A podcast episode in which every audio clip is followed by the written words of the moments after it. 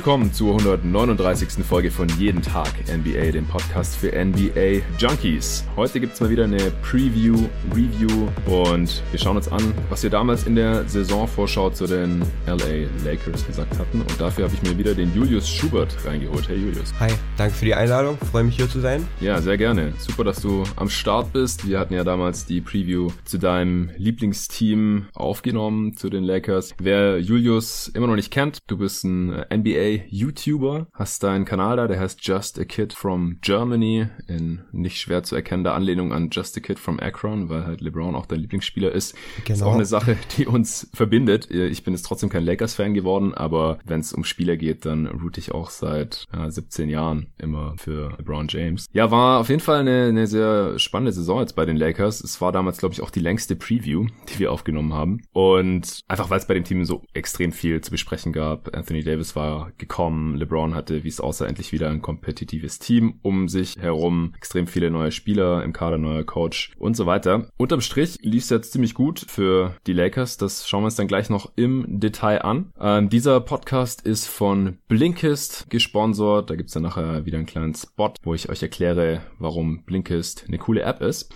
Bevor wir jetzt über die Lakers sprechen, äh, Julius, ich frage dich, wie bei allen anderen Gästen auch hier in letzter Zeit, wie geht's dir gerade mit der aktuellen Situation, mit der Corona-Pandemie? Wie gehst du damit um? Und natürlich auch die spannendste Frage, was denkst du, wann es mit der NBA vielleicht in irgendeiner Form wieder weitergehen könnte? Ja, ich vermisse, normales Leben zu führen. Da gehört natürlich die NBA auch dazu. Bin natürlich auch hier äh, mehr oder weniger den ganzen Tag in der Wohnung, zu Hause. Ist alles keine so einfache Situation, aber das steht man schon irgendwie durch. Ich vermisse natürlich die NBA nachts, äh, mir den Wecker zu stellen, Spiele live zu gucken. Hm und auch halt für meinen YouTube-Kanal ständig dann wieder neues äh, Videomaterial zu bekommen, täglich ähm, neue Sachen, um die man sich kümmern kann. Das äh, vermisst man da natürlich ein bisschen, aber ich denke mal, ähm, dass es da deutlich wichtigere Dinge gibt als Sport momentan. Hm. Videos äh, hast du jetzt trotzdem einige rausgeballert in letzter Zeit. Genau, genau. Was, was können die Leute sich so anschauen auf deinem Kanal? Was hast du noch rausgebracht jetzt so während der NBA-Pause? Genau, ich habe mich, ich habe mich vor allem mal mit ein paar deutschen Spielern beschäftigt. Ähm, Moritz Wagner, Isaac Bonga, also mit ein paar Washington Wizards Leuten, ähm, hm. Isaiah Hartenstein. Hm. Dazu habe ich ein paar Videos gemacht. Ähm, zu Isaiah Thomas kam was. Also ich habe wirklich in letzter Zeit da eine Menge Videos produziert. Wird jetzt auch wieder so weitergehen. Ähm, kommt ein bisschen was zu RJ Barrett,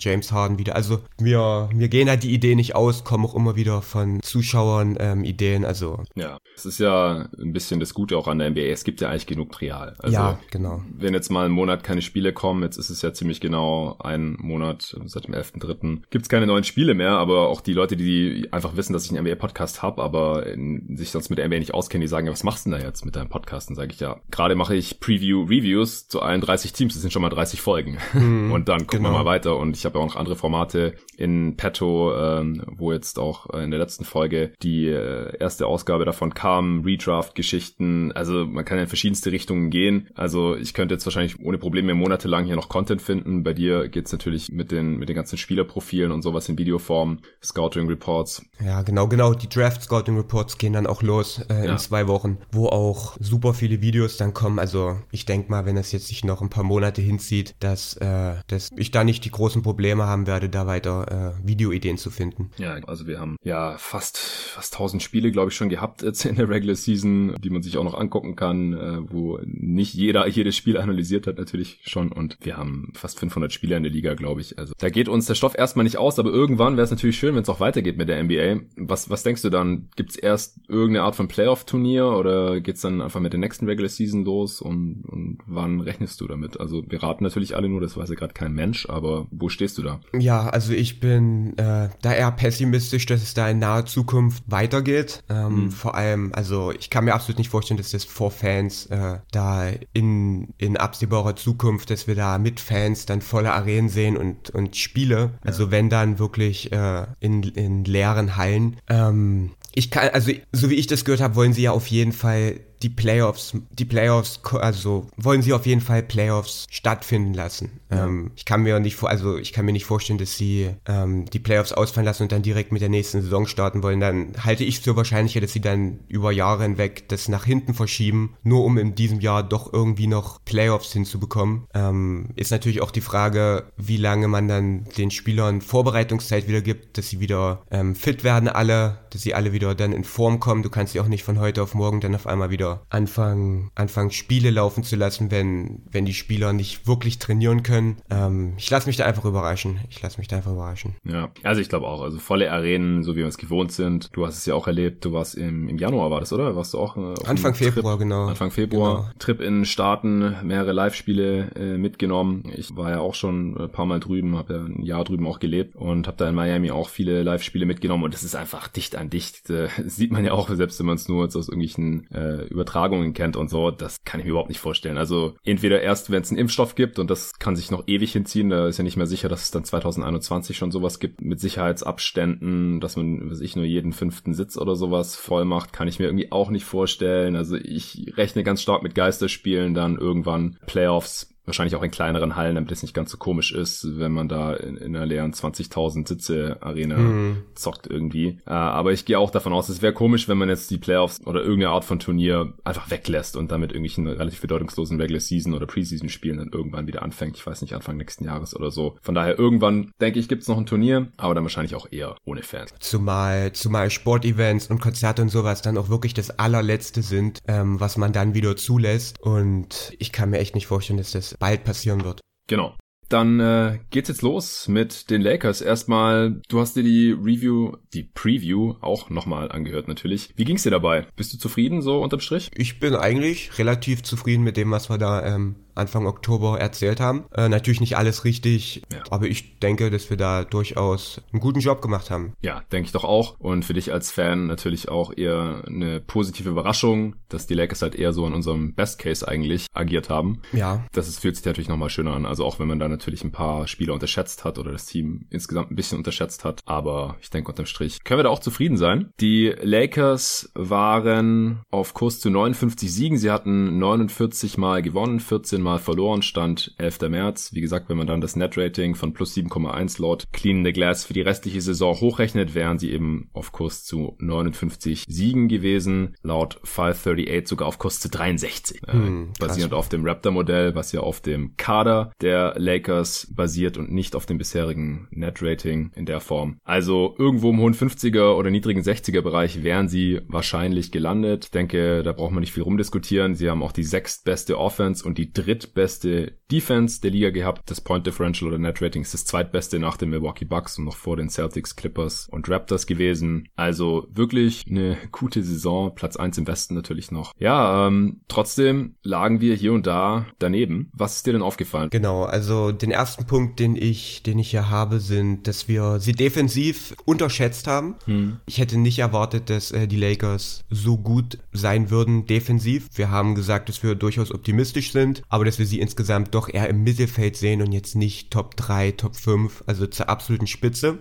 Und das hat, denke ich, mit äh, individuellen Leistungssprüngen von einzelnen Spielern zu tun im Großen und Ganzen. Also, dass wir nicht haben kommen sehen, dass ähm, so viele Spieler wirklich so einen großen Sprung machen defensiv oder so viel besser defensiv performen, ähm, als wir das angenommen haben. Das geht mit LeBron los, der wirklich ein fantastisches Jahr defensiv spielt. Mhm. Ich habe auch dazu ein Video gemacht. Also LeBron spielt wirklich in meinen Augen seine beste defensive Regular Season, seit er Miami verlassen hat damals mhm. und äh, macht da absoluten Top-Job in seiner Rolle. Ähm, Anthony Davis, der auch nochmal eine Schippe draufgelegt hat und sich äh, zu einem der absolut besten Defender der NBA entwickelt hat. Ja. Ähm, Kuzma hat sich zu einem ordentlichen Flügelverteidiger entwickelt, was für ihn auch ein großer Sprung war, wirklich ähm, immer stark unterdurchschnittlich gewesen und hat sich da wirklich große Schritte gemacht, ähm, was seine Fähigkeiten angeht, seine Technik, wo auch mentale Dinge und hat da wirklich äh, sich großartig verbessert, was ich wirklich toll finde. Ähm, Dwight Howard hatten wir so gar nicht auf dem Schirm, dass der da defensiv ähm, so viel mitbringt, vor allem als Pick-and-Roll-Defender ja. und Rim Protector. Allgemein bei Dwight Howard da genau, ja, waren wir sehr skeptisch. Genau. Also genau.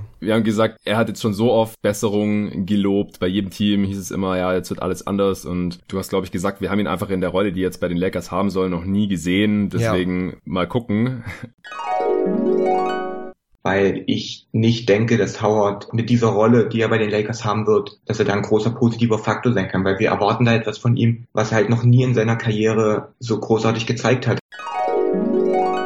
Wir hatten ja auch schon bei einem Awards-Podcast, den wir hier zusammen aufgenommen haben, war das Ende November? Ja, das waren, glaube ich, die November Awards, oder? Dezember? Ich möchte sagen, das waren die Dezember Awards. Ah, Dezember, du hast recht. Anfang ja. Januar, genau. Anfang Januar, richtig. Da hatten wir uns ja auch schon ein bisschen ausführlich über Dwight Howard als Comeback-Player unterhalten. Mhm. Also der ähm, hat natürlich auch die Erwartungen extrem übertroffen.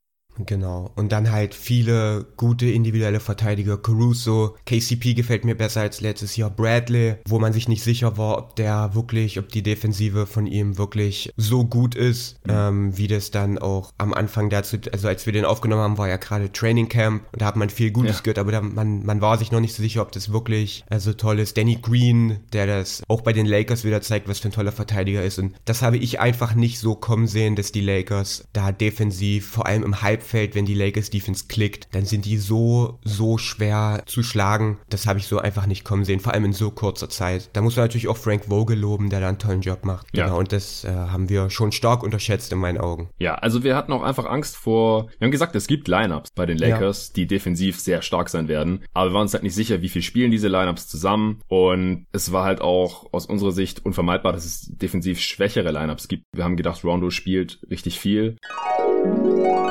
Und deswegen gehe ich auch mal davon aus, dass er leider starten wird oder einfach viel zu viele Minuten sehen wird, um jetzt äh, hier nicht zu viel in einer anderen Kategorie vorzugreifen, die wir nachher noch besprechen, wer zu viele Minuten sieht, aber Rondo ist halt auch der Top-Kandidat.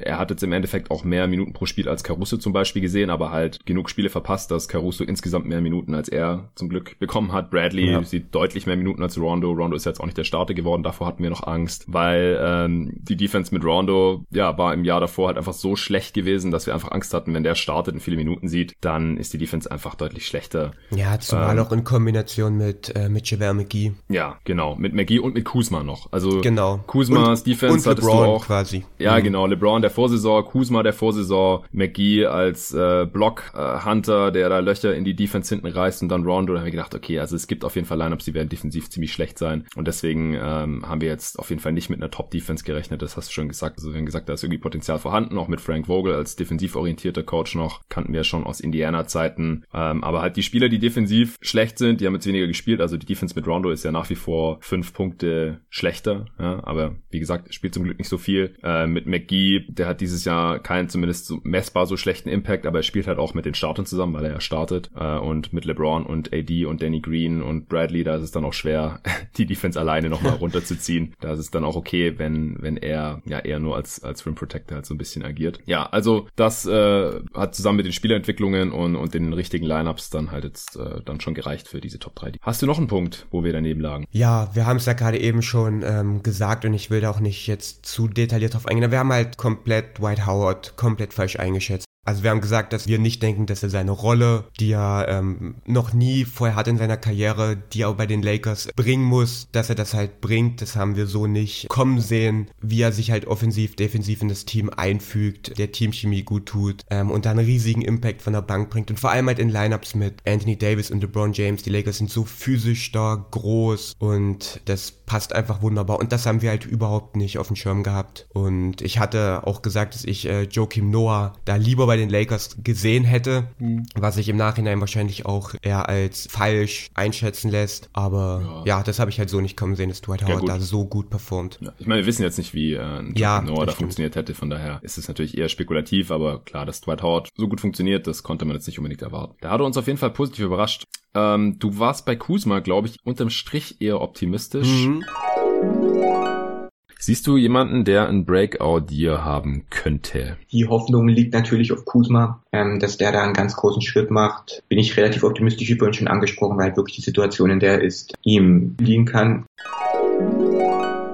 Was seine neue Rolle angeht. Wir haben ihn ja von der Bank gesehen, gehofft, dass er dann äh, effizienter werden kann und so. Also defensiv hat er sich ja sehr gut entwickelt, wie du gerade schon angedeutet hast. Aber wie zufrieden bist du noch mit deiner Einschätzung, dass Kuzma auch offensiv besser wird in die Team? Hat sich so nicht bewahrheitet oder hat sich so nicht entwickelt, wie ich das mhm. gehofft hatte. Ich hatte große, große Hoffnung in seinen Wurf. Mir da auch die Wurfform immer wieder angeschaut und es ging auch den ganzen Sommer um Kuzmas neuen Wurf und wie sich das entwickelt. ja. ähm, vor allem mit dem, mit dem Platz, den er halt neben den beiden Superstars haben wird. Und hat sich im Endeffekt rausgestellt, dass es halt doch nicht so toll ist, wie es im ersten Moment aussah. Ähm, immer noch above the break, grauenhafte Zahlen. Aus der Ecke ist er eigentlich ganz ordentlich, aber insgesamt bringt er da kein tolles Shooting mit und hat sich auch in anderen Bereichen Shot Creation nicht wirklich entwickelt, immer noch nicht wirklich gut im Pick and Roll und harmoniert dann doch nicht so toll mit, mit LeBron und Anthony Davis, wie, wie ich das erhofft habe. Und natürlich muss man auch sagen, viele Verletzungen, immer wieder kleine,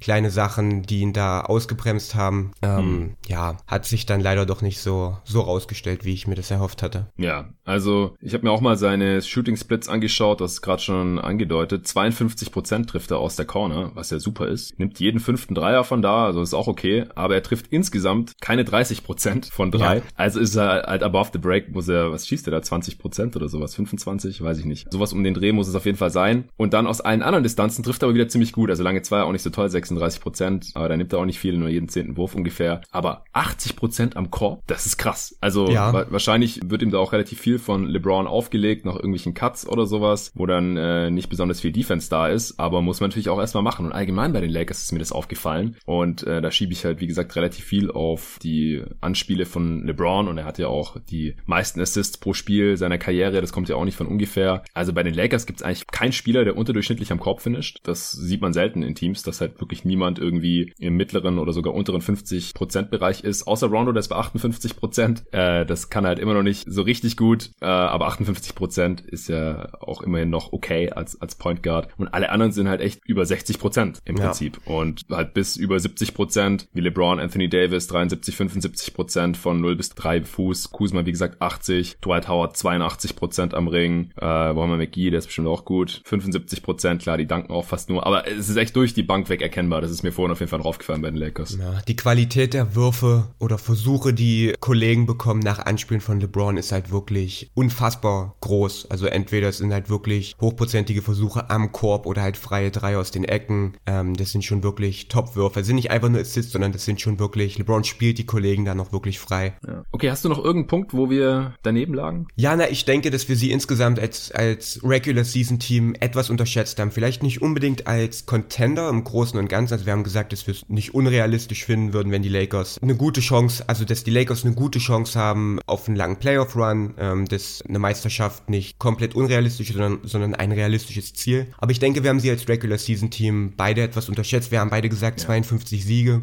Das ist dann schon ein bisschen weiter weg von dem, was sie jetzt projected werden. Und Best Case hatten wir gesagt 57, also hatte ich gesagt 57 Siege. Auch das ist wahrscheinlich im Endeffekt dann ein bisschen wenig gewesen. Mhm. Und ich hätte halt nicht gedacht, dass sie halt schon in der Regular Season so gut klicken. LeBron und Davis sind auch über große Strecken fit gewesen und gesund. Ja, das stimmt. Also Verletzungen hatten die Lakers jetzt wirklich nicht allzu viele. Wie gesagt, sie hatten ja insgesamt 53, 63 Spiele nur. Das sind somit die wenigsten übrigens. Es gibt Teams, die haben 65, 66 Spiele gemacht. Und von diesen 63 hat LeBron 60 gemacht, Anthony Davis immer mit 55, also beide drei beziehungsweise acht Spiele nur verpasst. Kuzma hat neun verpasst, das hast du vorhin schon erwähnt. Bradley und Rondo sind die einzigen, die unter 50 Spiele gemacht haben. 49, 48 und da hat halt wirklich 14, 15 Spiele verpasst haben. Und das war's eigentlich. Also das spielt natürlich auch noch mit rein. Das ist bei Davis fast schon eine Anomalie, wenn er nicht mal 10 Spiele verpasst. Und bei LeBron, äh, klar, letzte Saison hat er zum ersten Mal wirklich mehrere Spiele verpasst. Da musste man jetzt halt auch Angst haben. Age 35 Season wird er in der Regular Season entweder geschont oder verletzt er sich wieder irgendwie. Ähm, das wusste man jetzt auch nicht. Das war jetzt auch zum Glück nicht der Fall.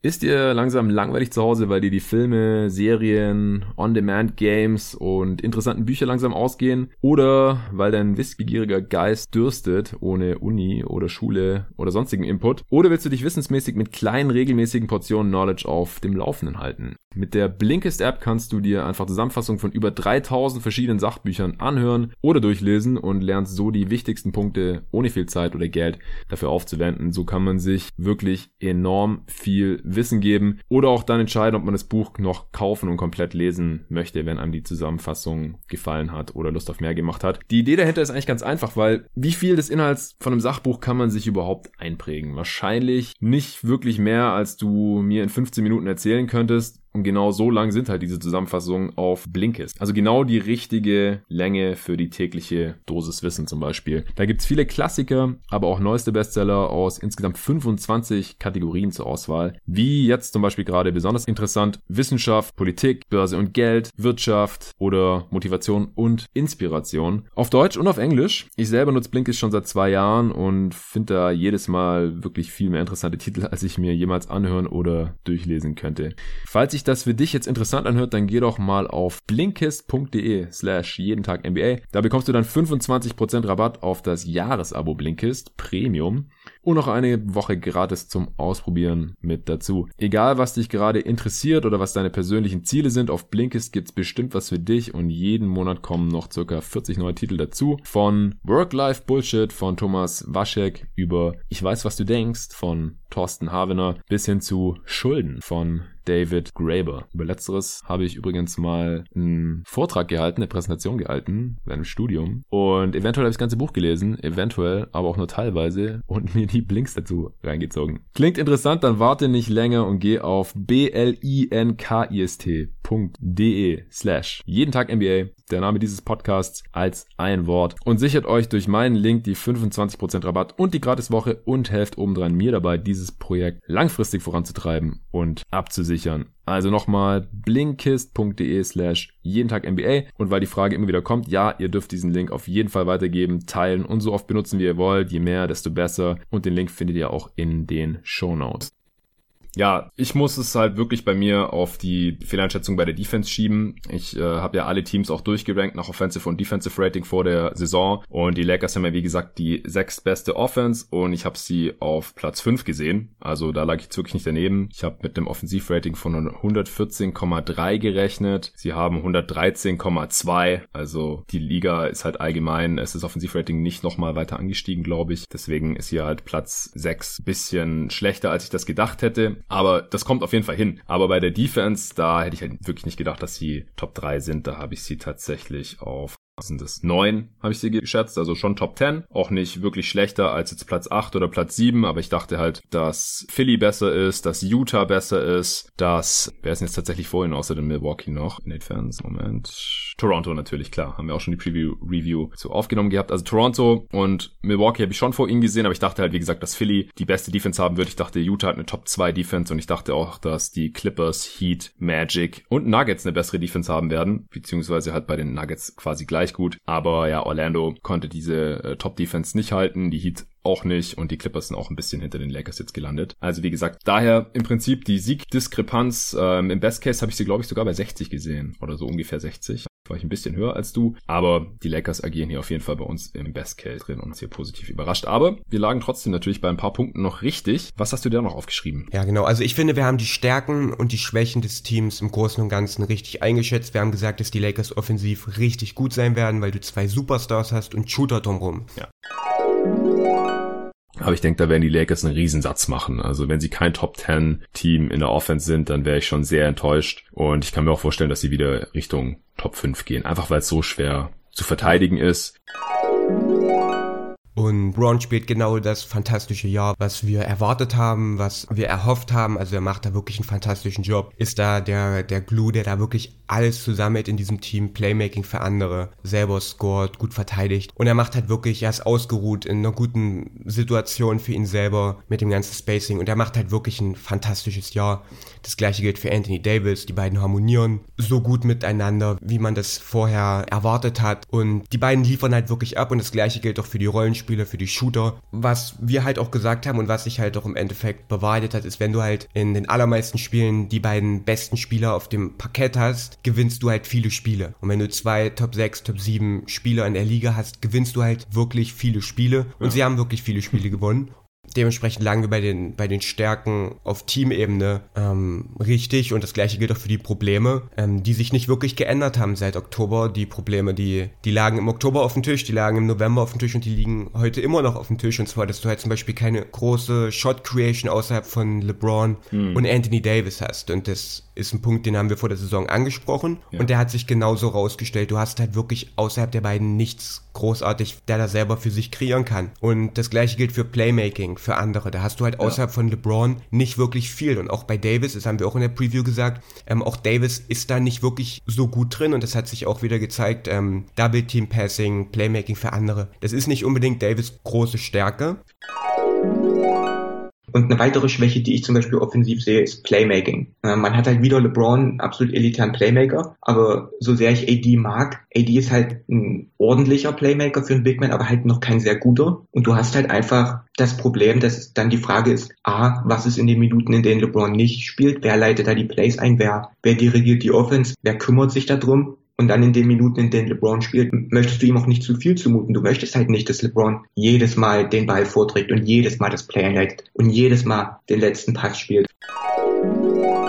Auch das hat sich so bewahrheitet. Du hast keinen Starting Caliber Point Guard, der das Pick and Roll laufen kann. Das haben wir gesagt. Das Rondo-Problem als, als großes eigenständiges Problem war auch in diesem Jahr wieder ein großes Problem, was ja. man so hätte erwarten können. Also auch bei den Problemen haben wir, da denke ich, einen relativ guten Job gemacht. Ja, denke ich auch. Ja, bei Davis, da haben wir ja auch ein bisschen drüber gesprochen, dass er sich vielleicht noch im Passing oder im Playmaking für andere ein bisschen weiterentwickeln kann. Ich hatte da auch darauf verwiesen, dass er auf seiner Position irgendwie schon im, im hohen 80er Percentile gerankt ist. Das tut er diese Saison auch wieder als Big. Aber insgesamt ist es, äh, hat er sich jetzt nicht weiterentwickelt, würde ich mal sagen. Und deswegen ist natürlich da abseits von LeBron nicht so viel los mit Creation für andere. Wie gesagt, Top 5 Offense habe ich schon gesehen, hatten aber gleichzeitig auch Angst, dass Rondo die Offense runterziehen könnte. Das tut er auch, aber wie gesagt, er ist zum Glück nicht gestartet und hat nicht ganz so viele Minuten gesehen, wie wir das befürchtet hatten. Ja, AD und LBJ als bestes Duo der NBA, das habe ich mir auch nochmal aufgeschrieben. Ich habe auch nochmal geschaut, wenn die beiden zusammen auf dem Feld stehen, dann äh, scoret man die Gegner um 10,5 Punkte aus auf 100 Possessions. Das ist extrem gut. Da äh, lagen wir auf jeden Fall richtig. Ansonsten äh, Crunch-Time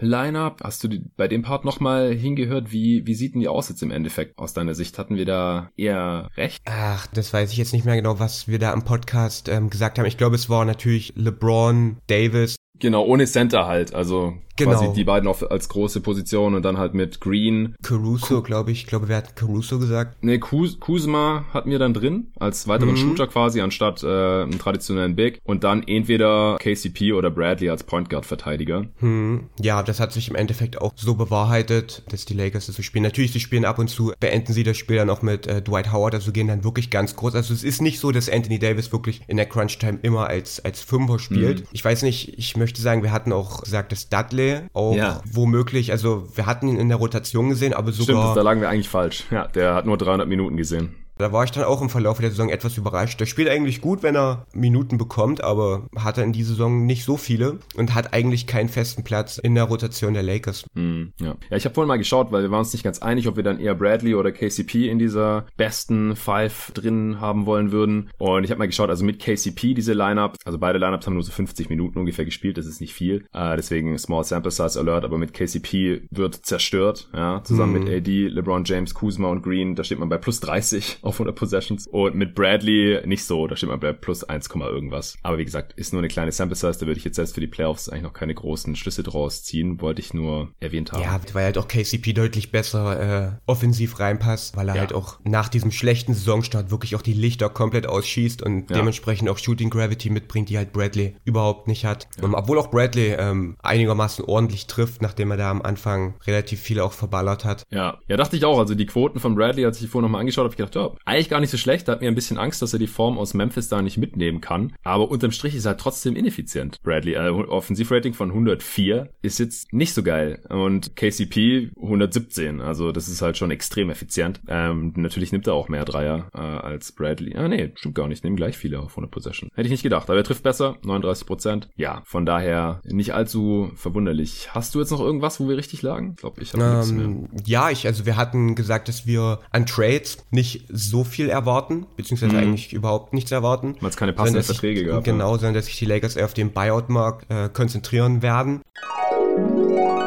Aber ich denke, für die Lakers ist weniger der Trademarkt interessant als der Buyout-Markt. Mhm. Und haben sie am Endeffekt auch gemacht. Ja, stimmt. Markeith Morris geholt. Weil da halt auch nicht wirklich tradbares äh, Material da war. Genau, das hatten wir gesagt. Genau. Also sie waren anscheinend an seinem Bruder interessiert, an Marcus Morris, der dann mhm. aber zu den Clippers ging. War halt auch die Frage, so wie will man das machen mit seinem 15 Millionen Deal? Und dann haben sie sich halt Markeith Morris jetzt noch geholt. Ich meine, wie siehst du das? Macht er irgendeinen Unterschied? Also bis jetzt ähm, ist er nicht wirklich ein großer positiver Faktor. Bringt sicherlich Defense und Shooting mit, aber ist momentan noch nicht wirklich ein effektiver, ein effektiver Rollenspieler. Hat natürlich jetzt noch nicht so viele Spiele gemacht, ähm, da muss man abwarten. Insgesamt war ich eigentlich ein Fan von der, von der Verpflichtung. Ich hätte natürlich auch lieber seinen Bruder bei den Lakers gesehen, aber dafür, dass man ihn quasi für nichts bekommen hat, eigentlich ein ganz guter Deal. Aber halt momentan noch nicht wirklich effektiv. Ja, Marcus Morris wäre halt als größerer Body auf dem Wing ganz interessant gewesen, weil es fehlt halt dem Team nach wie vor. Ja. Deswegen hatten wir ja vor der Saison auch noch auf Andre Godala als Buyout da gehofft. Der ist ja dann per Trade aber zu den Heat gegangen, deswegen kam das natürlich nicht mehr in Frage. Bei den Awards, ähm, was haben wir da so verzapft? Ich erinnere mich, dass wir über MVP nachgedacht hatten, je nachdem, wer halt den Hype bekommt, Davis oder LeBron, wenn es gut läuft bei den Lakers. Ging jetzt natürlich eher Richtung LeBron. Davis haben wir als Defensive Player of the Year Kandidat auf jeden Fall gesehen, was ja auch so eingetreten ist jetzt. Hm, also ich hatte, ich hatte gesagt, dass ähm, ich da überhaupt keine Awards sehe. Also ich, ich habe gesagt, dass LeBron und Davis sich gegenseitig so ein bisschen rausnehmen werden aus der MVP-Diskussion, hm. was im Endeffekt auch nicht so eingetroffen ist. LeBron äh, hat sich da jetzt schon bewiesen als wirklich der wertvolle Spieler bei den Lakers, ja. der, der mit Abstand wertvollste Spieler, der da alles zusammenhält, ohne den es halt nicht funktioniert. Und auch wenn die, das MVP-Rennen nicht wirklich knapp ist mit Janis und, und Harden und LeBron, ist LeBron trotzdem in der MVP-Diskussion und das hatte ich, glaube so nicht kommen sehen. Und auch bei Anthony Davis hatte ich, glaube ich, gesagt, dass ich nicht denke, dass die Defense äh, gut genug, gut genug ist, sein ja. wird am Ende des Jahres, um AD da große Chancen einzuräumen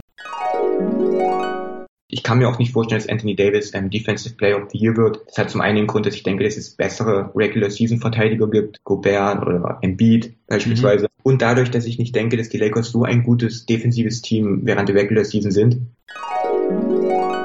Auch das hat sich dann anders rausgestellt, weil ich denke, dass ähm, Anthony Davis äh, hervorragende Chancen hat, Defensive Player of the Year zu werden. Du kannst nicht großartig viel besser verteidigen als Spieler, als es Anthony Davis in dieser Saison gemacht hat. Ähm, und das ist halt wirklich auch der Bereich, wo er sich wirklich nochmal deutlich verbessert hat. Ja, genau. Also offensiv, ich habe vorhin auch nochmal geschaut, da hat er jetzt keine Zahlen aufgelegt, die er vorher noch nie aufgelegt hatte. Klar, er ist jetzt halt auch nicht mehr die erste Option, wie es in New Orleans der Fall war, sondern halt die zweite Option nach LeBron, also zumindest was halt Creation und Ballhandling angeht. Da ist einfach LeBron die, die erste Geige. Das äh, schlägt sich auch so ein bisschen in Zahlen von AD nieder. Und das wäre halt nötig gewesen, dass er da nochmal einen statistischen Sprung auch macht, um wirklich ähm, auch in den MVP-Diskussionen davor LeBron gesehen zu werden. Ich denke, LeBron ist wahrscheinlich jetzt äh, Stand 11. März ziemlich klar die Nummer zwei im MVP-Rennen, aber das muss man ja auch erstmal schaffen in der Age äh, 35 Season. Das ist natürlich auch schon der Best Case. Ich denke, in anderen Jahren, wo es jetzt kein so dominantes Team gibt wie die Bucks, die ja, ja teilweise noch so 70 Siege hätten holen können, wenn es gut gelaufen wäre, wäre, dann ähm, ist LeBron auch ein ganz heißer Kandidat für den MVP. Aber das äh, halt ja nicht sein sollen. Dafür wurde der MVP-Hype-Train äh, da auch erst zu spät gestoßen. Und ja auch zu Recht. Also ich meine, die, die Bucks sind ja dominant und, und Janis, was der da macht, in nicht mal 30 Minuten pro Spiel, da kann auch ein LeBron dann nicht ganz mithalten. Das ist schon okay. Hast du jetzt noch irgendwas zu den Lakers? Uh, nö. Gut, ich auch nicht. Dann wären wir hier auch schon wieder durch. Vielen Dank dir, Julius. Checkt auf jeden Fall seinen YouTube-Kanal, wenn ihr das noch nicht getan habt. Just a Kid from Germany und auch auf Twitter kann man dir folgen. Mhm. Just a kid from G, aber nur, oder? Also ja. Germany nicht ausgeschrieben, sondern nur ein G. Ja. Das könnt ihr tun, wenn ihr mir noch nicht folgt, dann natürlich unter jeden Tag NBA und auf Instagram kann man dir auch folgen. Ja, genau. Da bist du auch sehr viel Überall. aktiver als ich. Ja.